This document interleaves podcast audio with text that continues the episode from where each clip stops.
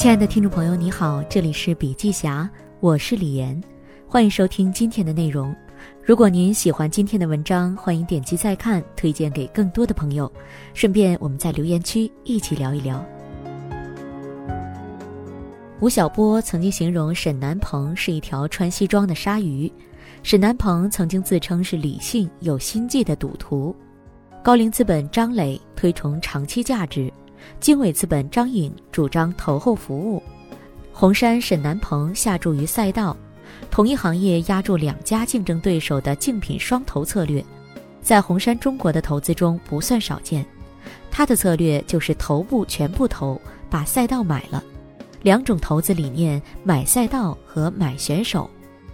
将于近期上市的蚂蚁金服和京东数科，沈南鹏同时都投了，因为看好金融科技。这是他一贯的逻辑，看行业、看趋势，投资策略就是投赛道、投赛车手，甚至赛车手比赛道更重要。作为大型基金投资，红杉资本投注的资金盘据说三万亿，对于一个操盘手来说，对方向的敏感度和战略力的考验就越大。纵观沈南鹏两次创业的经历，也会发现他是携程和如家两次创业的最大推动者和布局者。他最擅长的是战略布局，战略力理性、谨慎、系统性、前瞻性从何而来？是逻辑性，逻辑性又从何而来？数学就是逻辑思维之本。沈南鹏是交大数学王子，奥数竞赛全国第一名。一九八二年，他和梁建章在全国第一届中学生计算机竞赛上双双获奖。一九八九年到美国学习，先在哥伦比亚大学数学系读研究生。哥伦比亚大学数学系在全球都是顶尖的。这么多年的数学训练让他的逻辑思维能力很强。本想成为数学家的他，半途转学耶鲁大学 MBA，向证券商业发展。毕业后，在华尔街闯荡八年，花旗银行、雷曼兄弟高管，德意志银行董事。二零一八到二零二零年，福布斯杂志全球最佳创投人榜单，沈南鹏连续三年蝉联全球第一，创造和保持华人投资家最高纪录，是全球首次获此桂冠的华人风险投资人，具有里程碑式的历史意义。沈南鹏成了一个互联网半壁江山的投资人，据说是两万亿的基金，囊括了阿里、京东、美团、拼多多、字节跳动和滴滴。深度研究，在互联网时代，在数字化时代，没有战略力的投资人也会被淘汰。每一个重要的战略投资都决定着投资的生死。表面看似简单的决策，后面是经过无数的挣扎和考量。即使一开始错过了，一旦又及时发现价值，也会再次出手投资。比如今日头条想把新闻、故事、图片聚集在一起，根据每个人的不同喜好推荐。这个事情具有巨大的风险，没有人，包括在美国都没人做过。当时沈南鹏犯了一个巨大的错误。在张一鸣 A 轮融资的时候，他做了很多审慎调查的工作，去拜访了很多头条的竞争对手。所有的大公司都要做这个产品，新浪、搜狐、小米、腾讯。所以他和合伙人讨论之后，感觉这个市场竞争太激烈了，一家小公司没有机会，于是放弃了投资。今日头条在后面的九个月证明沈南鹏是错的。沈南鹏主动联系了张一鸣，进行了投资。重视深度研究是沈南鹏和张磊的共性，也是他们的传统。恰好他们两人都是耶鲁大学毕业。他在二零零五年时说：“判断市场规模有多大，最好通过科学的数据去验证。”在创业做儒家的时候，早年做投行的经历让沈南鹏明白，只有在充分了解的情况下，才有把握做成事情。这就是充分调查的力量，没有调查就没有发言权，没有调查就没有决策权。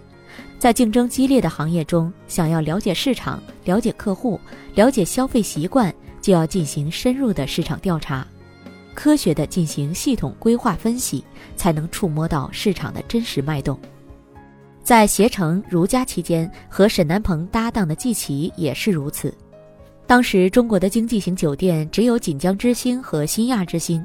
季琦带着一个本子、一把尺子、一个老式的佳能胶卷相机，在上海和宁波两地的每一家锦江之星都住了一遍，房价多少、多少间房、床有多宽、门有多高，都一一记下来。闲时还和值班经理、服务员聊天，客源资料和成本结构都摸得清清楚楚。最近已经成为中国投资一哥的沈南鹏，在与中国企业家杂志社社长何振宏对话时，他认为，重要的是我们要保持对一个行业的深度研究和观察，同时保持对这些企业家的长期关注。张磊亦然，他在《价值》一书写道：“当耶鲁投资办公室派我出去研究木材、矿业等行业时，我一点一点地搜集信息、整理材料、深度调研。”最后带着厚厚的报告回来，这种自下而上的研究传统，后来也被我引入我创立的高瓴。张磊和高瓴团队为了研究零售业，把零售业的百年历史都研究了一遍，跑到全球各国最好的零售公司现场进行调研，千方百计约到创始人进行交流。投资决策的起点是对行业的深刻洞察，包括供给端的变化趋势。行业环境的历史演变以及生意模式的本质，这就需要坚持研究驱动，把研究作为投资核心能力的出发点，完成可理解，在无关处寻找有关，在有关处探求洞见，在洞见后构建方案，核心还是商业洞察力及对人、生意、环境和组织的深刻理解。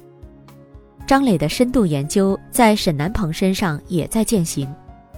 两者面临同样的环境，同样具备独立思考能力，在寻找投资思路、投资思路分析、投资思路管理上有着共同之处。毕竟都要遵循商业的真实规律做出判断。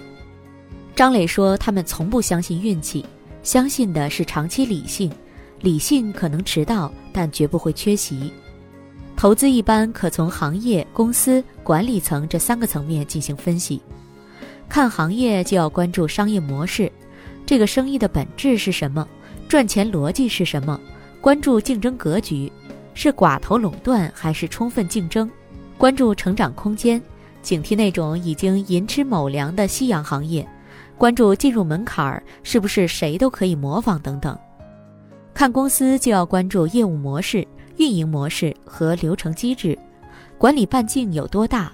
规模效应如何？有没有核心竞争力？看管理层就要关注创始人有没有格局、执行力如何，有没有创建高效组织的思维和能力，有没有企业家精神。还要看行业的发展、公司的演进和管理层的潜力，包括这个生意如何诞生、如何变化、如何消亡，以及这些结果背后的驱动因素。看成因和结果。沈南鹏也如是说：思考要深远。梦想要宏大，行动要果断，这才是应对商业周期的方法。做过 CFO 的沈南鹏说：“CFO 应该尽可能从一开始就介入业务发展，因为财务流程上体现出的问题，往往是长时间的积累，或者是企业业务最开始因为某个原因不得不进行这样的设计。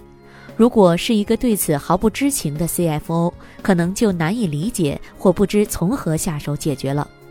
既是携程最大的个人股东，也是创始人，还是总裁，又是 CFO，这些身份的融合，使得沈南鹏往往能够在第一时间切入到业务的细节进行管理，而且越是业务细节的东西，他越要了解。沈南鹏强调，作为一名好的创业 CEO。他需要具备的素质就是根据市场反馈的信息来不断修正自己的商业计划，改变自己的策略和方向。尤其在公司早期，这更是不可避免的。如果创业者是一个一成不变的人，那么他的创业很难成功。长期主义。当沈南鹏总结美团的王兴、拼多多的黄峥和字节跳动的张一鸣的共性的时候，他说他们都是长期主义的实践者。非常有进取心、企图心，你有多大的抱负，决定了你能成就多大的事业。谈长期主义，就必须站在时间和空间的长视角。在互联网商业史上，五年一小成，十年方一达成，然后再次洗牌，十年就是一个长视角。贝佐斯做事永远站在十年思考一件事情。他说：“人们经常问我，未来十年什么会被改变？我觉得这个问题很有意思，也很普通。从来没有人问我未来十年什么不会变。”比尔·盖茨说：“大多数人都高估了他们一年内可以达到的成就，也低估了他们在十年内可以做到的事。”马云也表达过：“阿里员工开始都不太喜欢我。”因为他老是想五到十年的事，但是他说想三年、五年的事情，你的竞争对手太多。做一年看十年，这里要说起一个关键的年份：二零零五年，十五年前的二零零五年。站在二零零五年，你会怎么思考？巧合的是，同样是在二零零五年，沈南鹏和张磊分别创立了红杉中国和高瓴资本。在此之前，两人都分别在美国参与见证了互联网的兴起，深信中国的未来也是如此互联网的明天。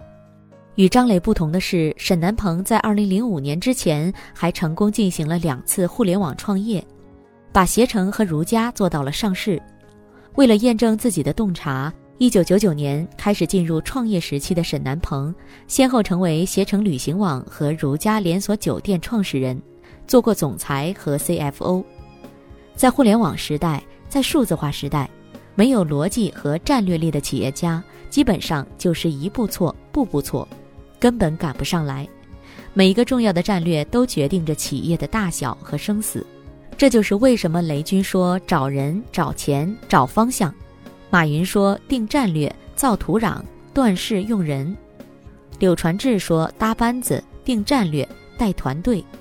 他们不约而同都提到了找方向、定战略。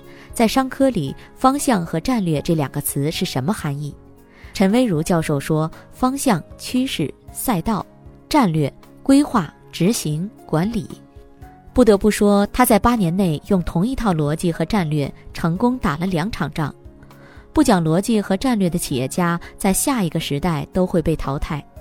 沈南鹏说：“我们投资一个企业，很少考虑它什么时候 IPO。我们首先考虑这个企业未来五年甚至十年会有怎样的发展轨迹，它能否成为那个细分市场的领先者，是否有持续成长的潜力，而不是一年两年的快进快出获利，从一级、二级市场套利。”深安词里的沈南鹏说：“有四类人不会投，第一条。”不会定战略的 CEO 不投，而第四条就是不会算好账的 CEO 不投。所谓算账要看两个数字，第一个是毛利率，决定了一家公司有没有真正的议价能力或者定价能力；第二个数字是单位经济，也就是一个用户或客户的综合收益是多少。首先获取客户需要成本，其次转化率和流失率，再接着。服务客户的运营成本，应该具体分析到每一个环节，能不能降低获客成本，做好用户体验，提高转化率，用技术手段减少运营成本等等，每个环节都需要量化。再回过头去看，二零零五年恰恰也是互联网商业史上非常重要的年份。张磊说，二零零五年出现了许多影响中国商业格局甚至经济领域的重要事件。三月，腾讯收购张小龙的邮件客户端软件 Foxmail，几年后，正是张小龙团队研发的微信改变了几亿人的社交和生活方式。八月，百度登陆美股，中国互联网企业第二轮赴美上市潮风起云涌。同月，雅虎以六点四亿美元基金，雅虎中国业务以及从软银购得的淘宝股份换购阿里巴巴百分之四十股份的交易落锤。这次交易开创了国际互联网巨头的中国业务交由中国本土公司主导经营的先例。这一年，淘宝也与易贝正式交战。就在这一年，更多互联网公司在中国默默扎根。刘强东全力拓展电商业务，王兴创办了人人网，这与他日后创办美团相隔五年。周鸿祎辞掉雅虎中国总裁业务，创办奇虎三六零。庄陈超创办去哪儿网。姚劲波创办五八同城，杨浩勇创办赶集网，王威创办土豆网，阿北创办豆瓣网，理想创办汽车之家。这些新生的公司与当时的互联网巨头相映成趣，引领着那个充满生机的年代。悄然间，中国网民数量超过一亿，中国成为仅次于美国的互联网大国。同在一九九九年，在美国的两人都已经意识到互联网发展的大势已经到来。重视基本面分析的两人，同样在二零零五年都决定以投资的方式重仓中国。专注于中国市场的投资机会，红杉中国关注的是所有高成长型潜力企业，不限于互联网企业，专注于四个方向的投资：科技、传媒、医疗健康、消费品服务、新能源、清洁技术、先进制造，但也并不局限于此。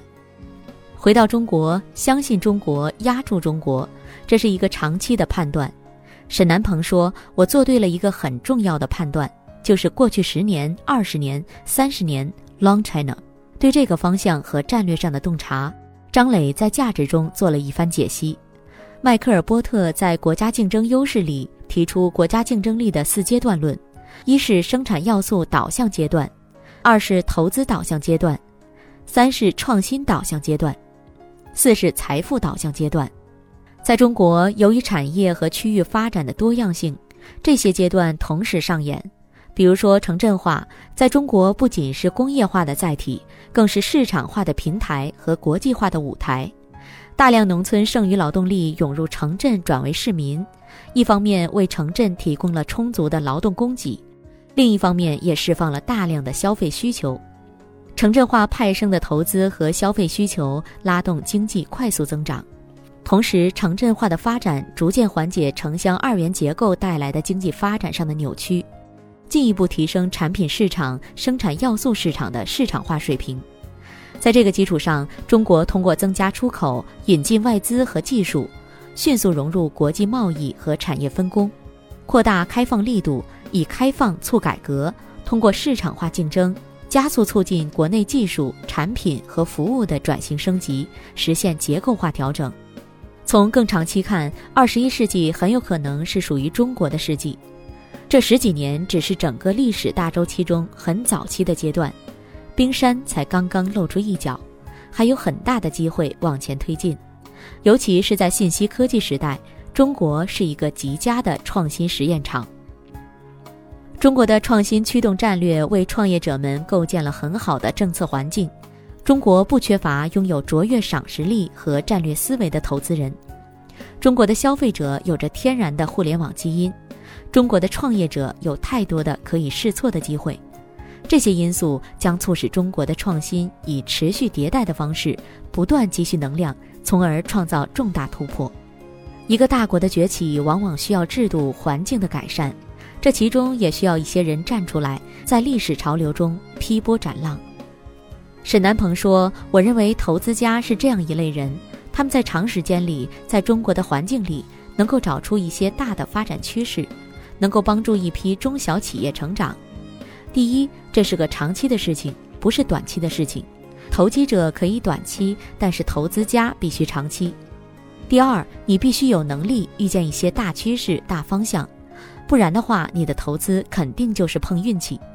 作为一个投资者，你得有这样一种判断力、前瞻性，站在巨人肩膀上的创业者精神。沈南鹏选择加盟的红杉资本是什么来头？红杉资本是个庞大而神秘的创投帝国，以瓦伦坦和莫瑞茨为首的两代投资人成功入主了苹果、思科、甲骨文、雅虎等两百多家上市公司，其市值总和就占据了纳斯达克的百分之二十五。到今天为止，每周的固定会议，莫瑞茨等人都会电话参与，这对沈南鹏来说是一笔巨大的财富。